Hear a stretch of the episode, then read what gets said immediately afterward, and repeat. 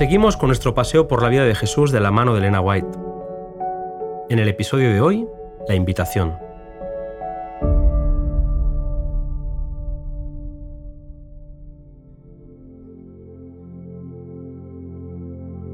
Venid a mí, todos los que estéis trabajados y cargados, que yo os haré descansar. Con estas palabras de consuelo, Jesús invita a todos los hombres que necesitan un descanso. Los escribas y rabinos se refugiaban en sus ceremonias, pero no podían satisfacer su necesidad vital. Los publicanos y pecadores se deleitaban en lo sensual y terrenal, pero sus corazones estaban llenos de desconfianza y temor. A todos, Jesús los invitaba a hallar descanso en Él. Con ternura, el Salvador invitaba a la gente con estas palabras, Llevad mi yugo sobre vosotros y aprended de mí, que soy manso y humilde de corazón, y hallaréis descanso para vuestras almas. Todos estamos cargados, lo sepamos o no, y la carga más pesada que llevamos es la del pecado. Si se nos deja solos para llevarla, nos aplastará, pero Él llevó la carga de nuestra culpabilidad y nos da reposo invitándonos a confiarle todos nuestros cuidados, porque nos lleva en su corazón. Jesús, que intercede por nosotros, conoce nuestras debilidades y nuestra necesidad no le es desconocida. Conoce el poder de la tentación porque Él fue tentado en todo, aunque sin pecar.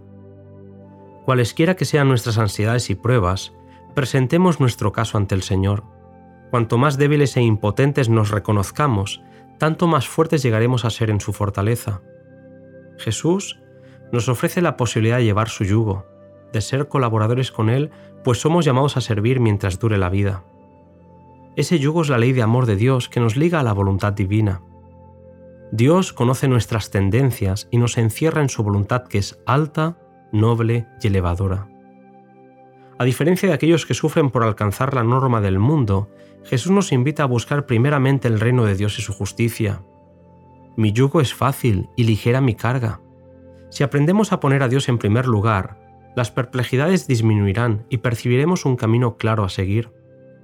Fijando la mirada en Jesús, que es manso y humilde de corazón, hallaremos descanso.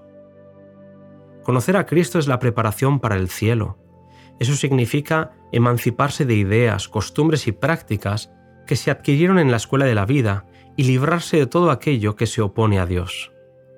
En el corazón de Cristo, donde reinaba perfecta armonía con Dios, había perfecta paz.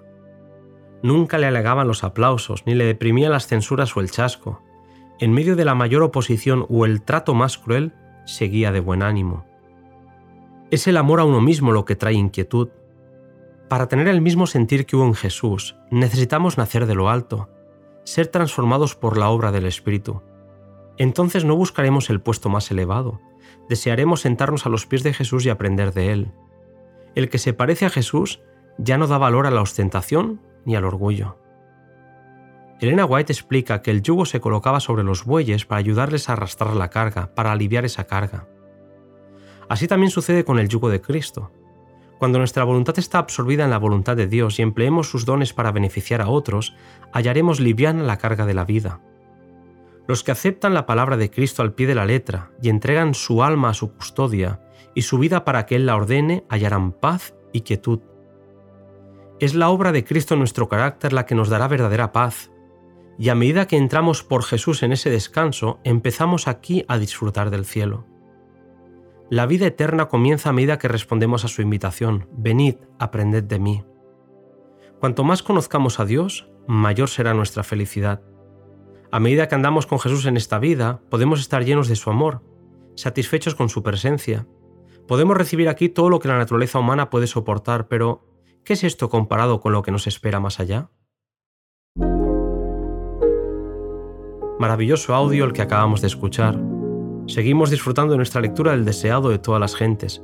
Nos encontramos en el siguiente capítulo, que lleva como título Calla, enmudece.